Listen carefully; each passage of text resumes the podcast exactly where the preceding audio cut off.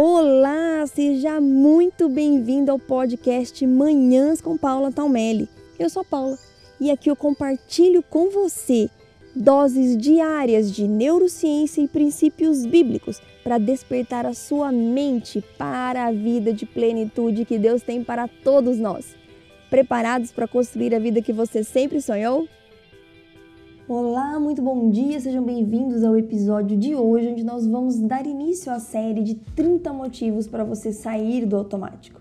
Essa série é dividida em cinco partes, então em cada episódio eu vou compartilhar com você seis motivos para você sair do automático. Pegue papel e caneta, não use a sua mente para armazenar informações e comece a anotar tudo aquilo que fizer sentido para você tudo aquilo que parecer familiar. Esse primeiro passo de identificação vai ajudar a despertar a sua mente e você já vai começar a sentir uma leveza só de saber aquilo que tem deixado você no automático. Então começamos com o primeiro motivo para você sair do automático, que é quando você está nesse estado, você é dominado pelo medo, a ansiedade, a preocupação. Por quê? Estes são padrões mentais tanto medo, quanto ansiedade, quanto a preocupação excessiva. E que quanto mais você repete, mais eles grudam na sua mente, porque acabam se tornando hábitos. Você sente que parece cada vez mais preocupada, com medo ou ansiosa? É um ciclo vicioso. Quero que você faça essa reflexão e anote aí se isso faz sentido para você, se você tem esse sentido nesta desta forma. Segundo motivo, no automático você não tem controle sobre os seus pensamentos negativos. Eu quero deixar muito claro aqui que pensamentos são opcionais, ou seja, você não é obrigada a aceitá-los.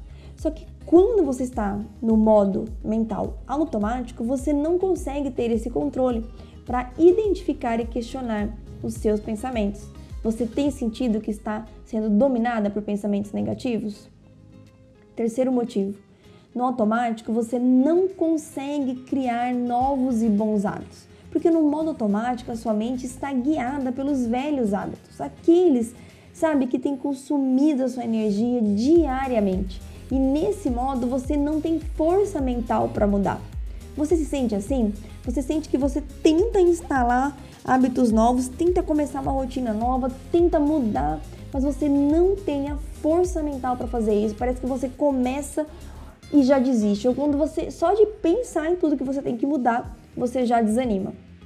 Quarto motivo para você sair do automático. No automático, a sua mente não desliga.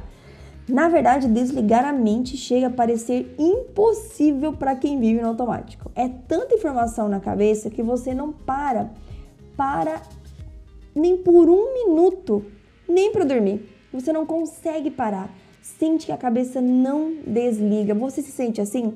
Sente que a sua cabeça está praticamente sem conseguir desligar? No automático, nosso quinto motivo, você tem dificuldades de dormir e a insônia passa a ser frequente.